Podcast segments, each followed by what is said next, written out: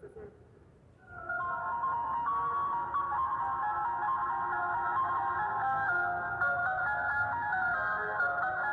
Hola, muy buenas tardes. Hoy hablaremos sobre la escuela preparatoria anexa la normal número 1 de. Los temas que el día de hoy serán sobre la educación académica que como estudiantes. A continuación, una de estas estudiantes nos el punto de vista que tiene sobre este acontecimiento.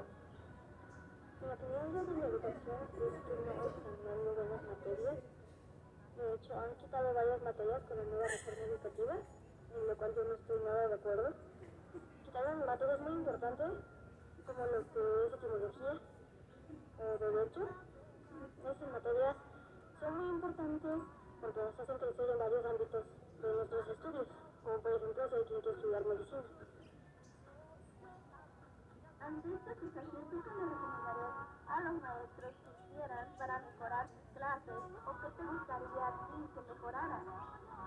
Igual me gustaría que las clases fueran más divertidas, que las clases no fueran nada más estar copiando o puro dictado, que fueran más razonables, que fueran más interactivas, que pusieran varios métodos de aprendizaje, porque no todos los alumnos aprendemos igual.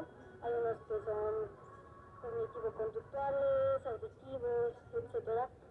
Entonces deberíamos de, implementar varios métodos para que no solo uno, no solo dictar, o no solo leer, o escribir, sino varios métodos para que todos podamos aprender, porque todos aprendemos de maneras diferentes. ¿cómo crees que es la manera de expresarse de los maestros de acuerdo al desempeño académico? Igual deberían de expresar los profesores más con su trabajo, porque no he notado que muchos profesores demuestren eh, en verdad les apasiona enseñar. Y de hecho cuando tenemos un maestro que les apasiona enseñar, nos contagian de esa pasión por la materia.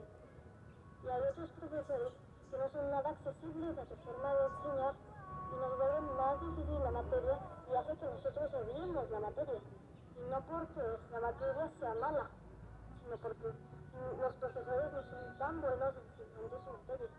O por lo menos, si son muy inteligentes, saben mucho, pero no saben cómo llevar una clase, no saben cómo enseñar.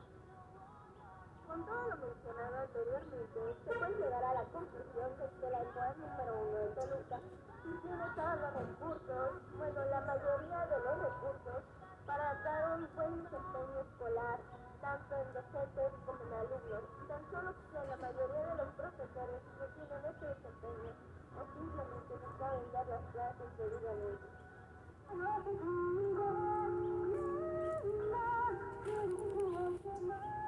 Bueno, esto fue todo. Nosotros somos las chicas del Rincón y Serafín. Esperemos que haya sido de gran utilidad esta información. Síguenos en nuestras páginas oficiales, tanto en Facebook como en Twitter. Nos vemos hasta la siguiente.